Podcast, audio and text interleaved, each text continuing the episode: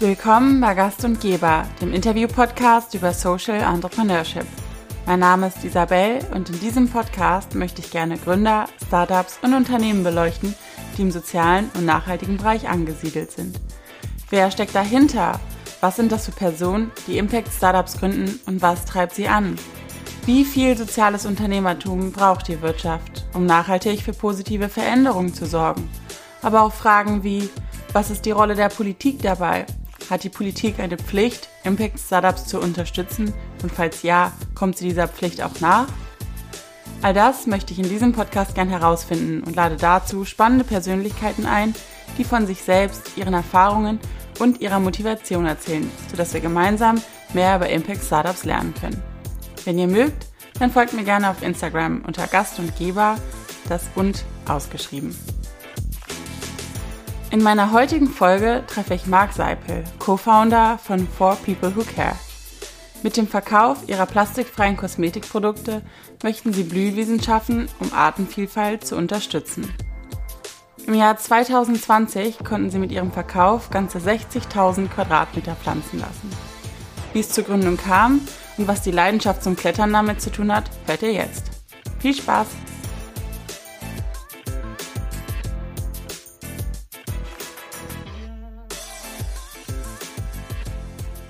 Kannst du dich einmal kurz vorstellen und sagen, wer du bist und was ihr mit eurem Unternehmen macht?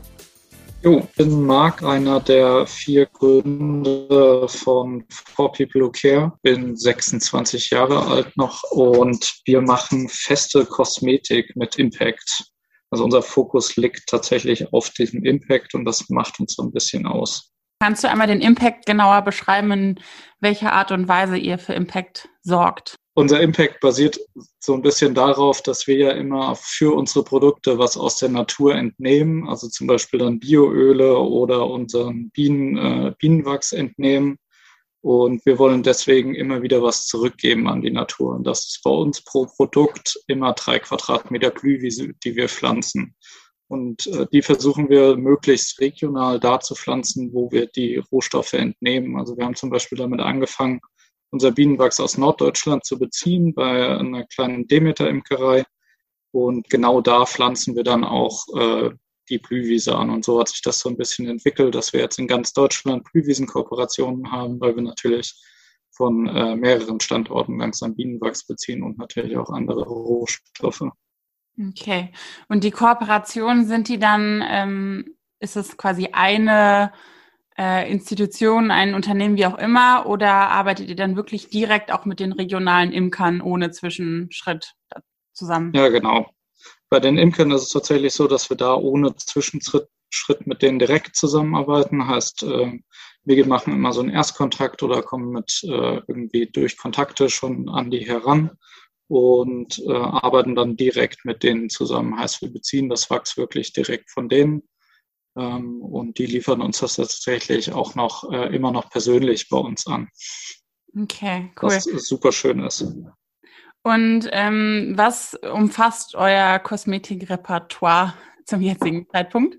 Ja, also bisher, wir haben gestartet mit einer festen Handcreme eben auf Bienenwachsbasis, haben dann äh, zum Oktober letzten Jahres ergänzt um eine vegane Handcreme und noch ein Zehenschmaus nennt sich das Ganze, eine feste Fußpflege.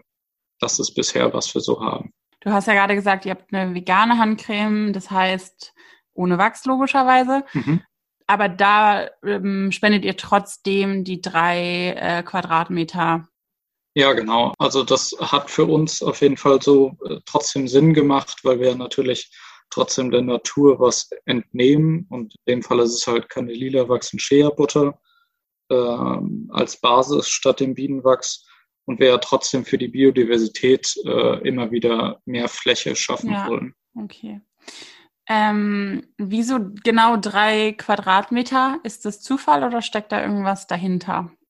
Ähm, wir haben ganz am Anfang überlegt, welchen Wert wollen wir sozusagen pro Produkt spenden. Und das war damals, als wir 2019 gegründet haben, äh, ein Euro pro Produkt. Und äh, dann sind wir natürlich auf unsere ersten Kooperationen zugegangen, haben gefragt, wie viel kriegen wir sozusagen für einen Euro an Quadratmetern, wenn wir das alles umrechnen mit den ganzen Kosten.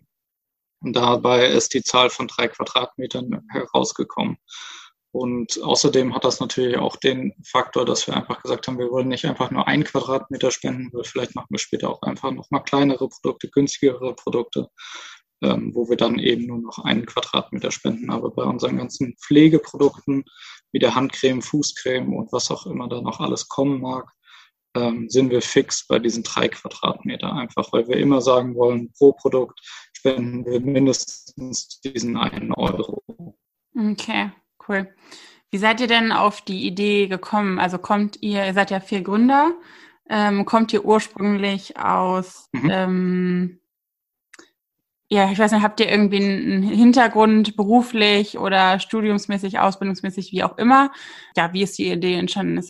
Also tatsächlich ist die Idee dadurch entstanden, dass Benno, einer von uns Vieren, ist äh, beruflich, also der hat Sportwissenschaften in Köln studiert und äh, hat sozusagen sein Hobby zum Beruf gemacht damals. Und zwar ähm, war richtig viel Klettern immer und ist dann äh, Kletterlehrer geworden, äh, hat Routen geschraubt und ist auch Sportmasseur nebenberuflich gewesen. Und mhm. dadurch waren ja natürlich seine Hände sein Werkzeug und er hatte immer wieder Probleme, dass die Hände super trocken waren, weil beim Klettern, ich glaube, das kennt jeder Kletterer und jede Klettererin, dass die Hände einfach nach dem Klettern immer super trocken sind und angegriffen. Da gibt's tatsächlich auch schon andere Cremes, aber eben in diesem Bereich keine Creme, die seinen Ansprüchen sozusagen genügt hat, heißt, die biologisch ist oder vielleicht zum Beispiel auch plastikfrei verpackt ist. Und er hat dann einfach angefangen, tatsächlich damals vor knapp zwei Jahren in der WG-Küche selber das anzumischen und mhm. hat ganz viele Freunde und Freundinnen das zum Testen gegeben und die fanden das so super, dass äh, er irgendwie dann nach einer Zeit auf seinen Bruder Fritz zugegangen ist und gesagt hat, hey, guck mal, das ist irgendwie meine Idee und es kommt irgendwie richtig gut an. Meinst du nicht, man könnte daraus was machen? Und äh, dadurch ist so das Ganze ins Rollen gekommen, dass äh, wir dann nach und nach alle zusammengekommen sind, weil Fritz war zu dem damaligen Zeitpunkt mein Mitbewohner und äh, die, äh, Fritz und Benno kannten dann noch Lennart äh, aus ihrer Kindheit und auf den sind sie dann noch zugegangen und so haben wir vier zueinander gefunden. Wir haben aber eigentlich alle überhaupt keinen Background zu äh, dem Produkt an sich, außer dass halt Benno natürlich ein das Produkt einfach immer haben wollte. Und deswegen hat das einfach selber gemacht. Okay. Was habt ihr denn, also ihr anderen, für, für einen Hintergrund? Hm, also bei Fritz ist es so, dass er, deswegen ist auch Benno auf ihn zugekommen, dass, äh, weil er eben diesen äh, Sustainable oder Social Business Hintergrund hat, weil er in Lüneburg Nachhaltigkeitswissenschaften studiert hat und zu dem Zeitpunkt damals schon drei Jahre beim Avocado Store gearbeitet hat. Mhm. Ähm, Lennart ist äh, wissenschaftlicher Mitarbeiter an der Uni Kiel und beschäftigt sich da vor allen Dingen mit Supply Chain, also Lieferkette und Controlling. Deswegen ist er auch heute noch bei uns der Herr der Zahlen und macht alles, was ums Controlling geht. Und Fritz und ich haben uns auch beim Avocado Store damals kennengelernt, als ich da auch ein Praktikum gemacht habe und dann als Werkstudent da gearbeitet habe.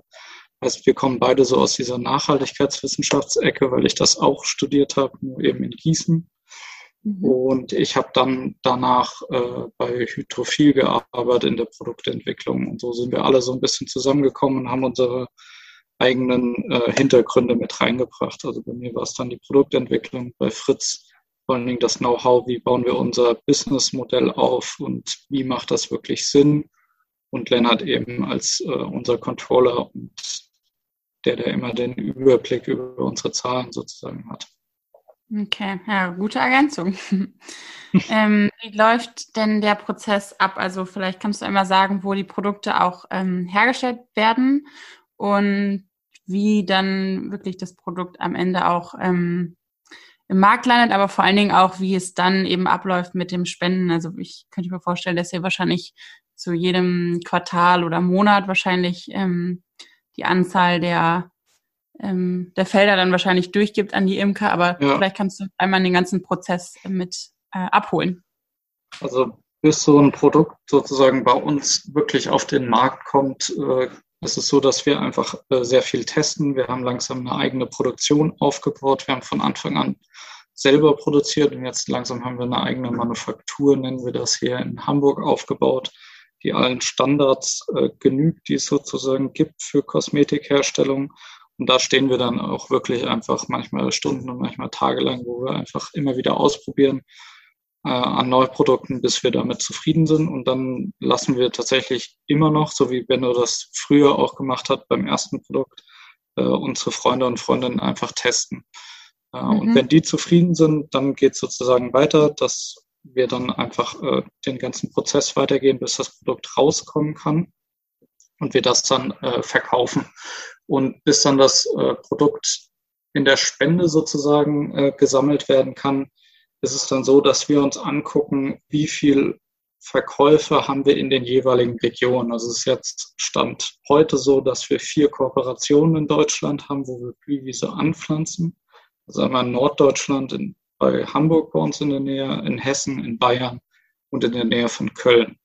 Das heißt, mhm. wir gucken, wie viel Umsatz ist um den Kreis Köln so herum entstanden. Also wie viel haben wir alles so in Westdeutschland, sage ich jetzt einfach mal, verkauft mhm. und äh, ziehen da eine Bilanz. Und diese Summe X geht dann äh, an Quadratmetern an unsere PartnerInnen vor Ort. Heißt, konkret sind das dann Blühwiesenpatenschaften, mit denen wir einfach zusammenarbeiten. Das sind entweder befreundete Landwirte, die wir so oder so kennen, oder einfach Landwirte, auf die wir aufmerksam geworden sind und mit denen wir dann ins Gespräch gegangen sind und die für uns diese Blühfläche tatsächlich äh, anlegen und auch weiterhin äh, pflegen.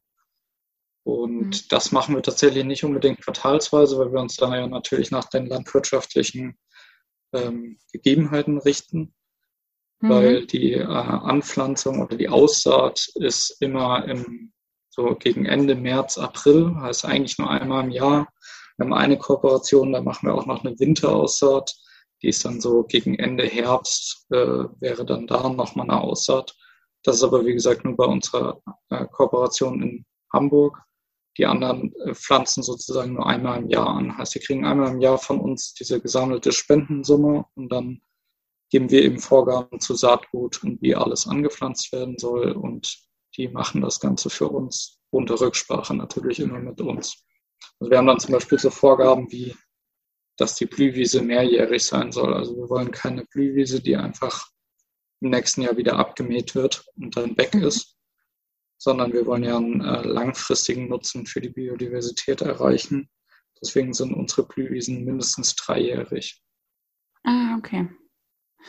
Wie kann man sich denn dann die Bepflanzung selber vorstellen? Weil, ähm, also ich als Laie, ähm, der mit Imkerei, ich esse sehr gerne mhm. Honig, aber das ist auch das einzige Wissen, was ich habe in dem Bereich. Also es ist sehr beschränkt würde mir jetzt vorstellen, dass die Imker ja auch nur eine gewisse Fläche haben. Und ähm, das heißt, die drei Quadratmeter multipliziert mal der Anzahl der verkauften Produkte werden dann ja wahrscheinlich genau auf der Fläche selber gepflanzt, richtig? Also es wird keine zusätzliche Fläche geschaffen, sondern mhm. die bestehende Fläche genutzt, oder? Also bei den Landwirten ist es immer so, dass sie natürlich eine Fläche für die Blühwiese nutzen, die sonst als Ackerfläche genutzt wird. Also wir nehmen sozusagen Fläche aus dem Ackerlandbau heraus. Ähm, und bei den Imkern, also nicht unbedingt sind die Imker immer an unsere Blühwiesenkooperation direkt gekoppelt. Ähm, mhm. Da geht es bei, bei der Blühwiesenauswahl geht es vielmehr darum, dass wir einfach eine Verteilung über ganz Deutschland langsam erreichen wollen. Wir natürlich überall in Deutschland verkaufen und dann soll auch ähm, der Nutzen, den die unsere Kunden äh, vor Ort haben, der soll auch da direkt vor Ort geschaffen werden. Ähm, und die Imker haben natürlich immer einen viel breiteren Raum für ihre Bienen als nur unsere Blühwiesen. Also Bienen ja. sind ja mhm. nicht unbedingt so, dass sie tatsächlich nur auf unsere Blühwiesen, die wir dann für sie anpflanzen, rumfliegen, ja. sondern die gehen ja auch noch weit darüber hinaus. Das kann man ja gar nicht so stark beschränken. Ja. Also das ist so ein bisschen schwierig, dass wir, da können wir keine richtige Vorgabe machen, wo die Bienen sozusagen hinfliegen sollen, sondern äh, das äh, wird dann immer nur so geguckt. Und wir verwenden ja auch zum Beispiel nur Bioland und Demeter Bienenwachs. Und da ist es eher so, dass die Imker oder Imkerinnen tatsächlich sehr stark darauf schauen, äh, wie sie die Bienen halten. Also geht es vielmehr darum, wie die Bienen gehalten werden, als darum, wo sie langfliegen. Ja, nee, meine Frage bezog sich auch nicht auf, auf die Flugroute, sondern tatsächlich ja. da, wo halt gepflanzt wird. Aber ja, okay. Ihr achtet auch auf äh, generell bei euren Produkten auf natürliche Kreisläufe. Habt zum Beispiel kompostierbare mhm. Nachfüllpackungen ähm, etc. Kannst du da ein bisschen was zu erzählen, ähm, inwieweit ihr eben ja die für die natürlichen Kreisläufe sorgt? Ja, also die Idee hinter diesen natürlichen Kreisläufen bei uns ist eigentlich dem äh, aus dem entstanden, dass wir, ähm, wie schon gesagt, Wachs hauptsächlich für unsere Produkte verwenden. Also wir entnehmen sozusagen den Bienen was oder der Natur und geben immer wieder was zurück durch unseren Impact, also die Blühwiese, die wir dann pflanzen. Äh, und genauso machen wir es eben auch bei den Verpackungen, dass wir natürlich versuchen, möglichst einen möglichst geringen äh, Footprint oder, Imp, äh, oder einen möglichst geringen Effekt auf die Natur und unsere Umwelt zu haben durch unsere Verpackung. Deswegen setzen wir halt da auch auf ein, zum Beispiel auf unsere Weißblechdose, die man dann halt ewig weiterverwenden kann. Also unsere Idee ist, dass man sich nur einmal sozusagen unsere Handcreme in der Dose kauft und danach einfach immer wieder einen Nachfüller kauft mhm. und diese Dose immer wieder verwenden kann. Und das Besondere an unserem Nachfüller ist eben, dass wir dabei auf eine Verpackung setzen, die 100% aus Papier ist, also entweder übers Altpapier entsorgt werden kann und 100% einfach recycelt werden kann. Mhm. Oder wer zum Beispiel äh, zu Hause auch einen Kompost hat, äh, der kann die Verpackung auch auf den Heimkompost werfen. Mhm. Und die zersetzt sich zu 100%. Also da haben wir einfach eine Verpackung geschaffen, die einen möglichst geringen äh, Effekt auf die Umwelt hat. Und wenn man die Dose immer wieder verwendet, halt eben genauso. Okay da gehen wir halt einfach immer weiter bei unseren gesamten Verpackungen. Wir versuchen auch darauf zu achten, dass wir möglichst wenig Verpackung verwenden, wenn wir unsere Produkte zum Beispiel verschicken. Ja, ähm, verschicken ist direkt das Stichwort. Meine nächste Frage wäre nämlich, ob ihr ähm, sowohl online als auch stationär verkauft oder hauptsächlich beziehungsweise ausschließlich online.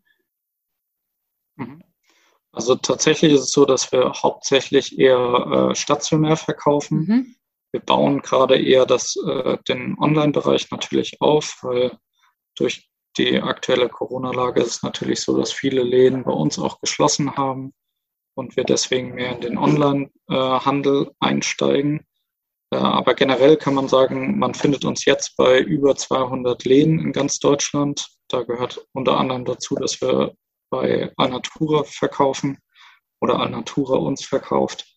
Und wir, ich glaube, über 60 weitere Unverpacktläden haben und dann eben auch noch einzelne kleine Supermärkte, also Bio-Supermärkte und eben auch, weil wir aus dem Kletterbereich kommen, halt auch super viele Kletterhallen, Boulderhallen und Outdoor-Geschäfte, die natürlich gerade alle leider zu haben. Ja.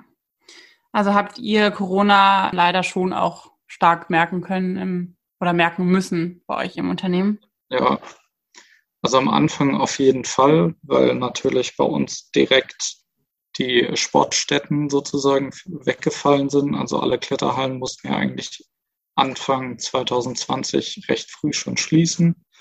Das war natürlich ein Riesenschlag für uns. Mhm. Ähm, wir haben aber tatsächlich, also man muss fairerweise eigentlich sagen, dass wir danach eher zu den Gewinnern von Corona gezählt haben oder uns zählen können, weil danach natürlich super viele Unverpacktläden, Bioläden auf uns aufmerksam geworden sind und wir sozusagen eine neue Zielgruppe für uns viel stärker entdeckt haben. Also vorher waren wir viel eher auf diesen Outdoor-Bereich fokussiert mhm. und durch Corona haben wir uns eher so dahin entwickelt, dass wir viel mehr über unverpackte Bioläden verkaufen ähm, und das auch eben unsere Zielgruppe ist. Also wir sind trotzdem, äh, hatten trotzdem viele Erfolge im letzten Jahr. Okay, das ist ja mal eine ganz schöne Corona-Geschichte, die man ähm, leider, leider nicht so oft hört. Auf jeden Fall. Einmal zu dir. Wolltest du schon immer Gründer werden oder hat sich das dann wirklich eher durch Zufall, durch die eben genannte ähm, Entstehungsgeschichte entwickelt? Also ich kann eigentlich nicht sagen, dass ich schon immer Gründer werden wollte. Bei mir war das vielmehr so, dass ich äh, eigentlich direkt mit meinem Arbeitsleben in die äh, Startup-Branche sozusagen reingekommen bin. Heißt, ich habe ganz am Anfang ein Praktikum bei Hydrophil eben in Hamburg gemacht. Dann bin ich irgendwie zum Avocado Store gekommen und danach äh, habe ich wieder meinen Schlenker sozusagen zu Hydrophil gemacht in der Festanstellung als Produktentwickler. Und dadurch kriegt man natürlich super viel mit und merkt, äh, was für eine Energie da drin steckt in dem ganzen Startup mhm. Äh, und wie alle dann gründen. Das hat natürlich auf jeden Fall angesteckt. Ich habe aber viel mehr, glaube ich, gemerkt dann schon, dass ich einfach äh, super gerne einfach auch Entscheidungen für mich selber treffe oder dann äh, denke, dass äh, die und die Entscheidung gut ist. Und da haben wir irgendwie alle zueinander sehr gut gepasst, weil wir halt alle zu dem Zeitpunkt gemerkt haben, dass wir lieber unser eigenes Ding noch aufbauen wollen, obwohl wir alle natürlich äh, super happy in mhm. unseren Jobs waren, aber gemerkt haben, es macht uns auch richtig äh, viel Freude, noch was eigenes ja. aufzubauen. Und dadurch hat sich das erst auf jeden Fall bei mir und glaube ich auch bei allen anderen von uns entwickelt über die Zeit. Okay, was würdest du sagen, ist so die größte oder einer der größten Herausforderungen für dich oder für euch ähm, als Gründer? Ähm, also einmal ist es auf jeden Fall, dass wir natürlich hohe Ansprüche an uns und unsere Produkte haben und die alle immer unter einen Hut zu bringen mit dem, dass das Produkt natürlich auch am Ende äh, unseren Kunden gefallen muss, ist äh, super schwierig, weil dann, äh, wenn wir die Produkte genauso gestalten, wie wir sie gerne hätten, dann wären sie wahrscheinlich nochmal teurer gewesen oder irgendwie sowas in der Art. Also da irgendwie Kompromisse zu finden, die für beide Seiten passen, ist einfach immer eine eine riesen Herausforderung für uns. Und was uns halt bisher noch richtig, richtig schwer fällt, ist irgendwie zum Beispiel mal abschalten. Also wir sind alle so, dass wir voll drin stecken zurzeit. Mhm. Und das geht gut und gerne dann natürlich auch ins Wochenende über. Und wir müssen, glaube ich, alle oder wissen auch alle, dass wir alle da das schaffen müssen, einfach auch mal abzuschalten. Ja, das kann ich gut verstehen, dass das schwierig ist. Gibt ja. etwas, was du anderen Gründern oder Gründerinnen raten würdest, die ähm, ganz am Anfang noch stehen? Also wo du vielleicht auch rückblickend sagst, oh, hätte ich das gewusst oder ähm, ja, hätte ich das anders gemacht? Also nicht, ich glaube jetzt nicht direkt aus dem Stegreif, was wir anders gemacht hätten, weil wir hatten schon mal irgendwie dieses Gespräch untereinander, dass wir so gesagt haben, eigentlich war es cool, wie alles gelaufen ist. Klar hatten wir so ein paar Sachen, die doof gelaufen sind, aber die würden wir wahrscheinlich genauso machen. ähm, also der, der beste Tipp, den, glaube ich, wir so sammeln konnten, ist einfach Sachen ausprobieren und zu machen. Auch jedes Mal, wenn man dann wieder hinfällt, äh, ist das auch nur ein Learning für uns alle. Und jetzt, wenn ich drüber nachdenke, fällt mir doch tatsächlich noch was ein, was wir auf jeden Fall anders machen würden im Nachhinein, ist wahrscheinlich mal externe Leute über unsere Texte drüber lesen lassen. Wenn man super viele okay. Tippfehler in den Texten hat, ist das schon leicht unangenehm, wenn man dann irgendwelche Flyer drucken lässt und dann ärgert man sich total, ja. wenn man wieder den zehnten Tippfehler doch noch gedruckt hat. Okay, ja, irgendwann wird man ein bisschen blind wahrscheinlich davon. Ne? Ja, genau. Ja. Sehr gut. Ähm, dann habe ich eigentlich auch schon nur noch eine letzte Frage und zwar hast du ein Vorbild oder jemanden, der dich inspiriert? Ähm, tatsächlich, also Vorbild eher nicht. Also ich finde es eher spannend, irgendwie mir andere Unternehmen anzugucken oder Unternehmer, die, wie die das so selber machen und wer mir immer irgendwie einfällt, wenn ich darüber nachdenke, ist irgendwie so Armin Steuernagel, weil das halt einfach extrem spannend ist, der Gründer von der Purpose Stiftung ist Mhm. Dieses ganze Thema rund um Verantwortungseigentum finde ich einfach persönlich, aber auch für uns als Unternehmen irgendwie super spannend. Ähm, und im selben Zuge wahrscheinlich, weil es ja auch so ein Vorzeigeunternehmen ist, auch vom Verantwortungseigentum. Secosia heißt ja. der Gründer Christian Kroll. Das sind irgendwie so zwei Persönlichkeiten, die finde ich irgendwie inspirierend. Ich würde sie jetzt nicht unbedingt direkt als Vorbild bezeichnen, aber ich finde es einfach spannend, wie sie an Sachen herangehen. Mhm. Und äh, wir gucken uns da auch tatsächlich immer wieder mal was an oder wollen uns da was abgucken. Und dieses Thema Verantwortungseigentum ist halt auf jeden Fall äh, etwas, was bei uns noch auf der To-Do-Liste steht für die nächste Zeit. Okay. Cool. Dann vielen Dank. Äh, es war super kurzweilig. ja, viel, äh, ich verging jetzt wirklich wie im Flug. Aber ähm, ja, vielen Dank für die spannenden Einblicke. Ja, vielen Dank, dass ich hier sein durfte.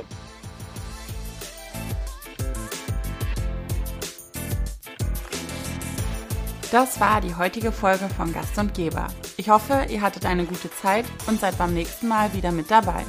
Bis dahin, macht's gut und bleibt gesund.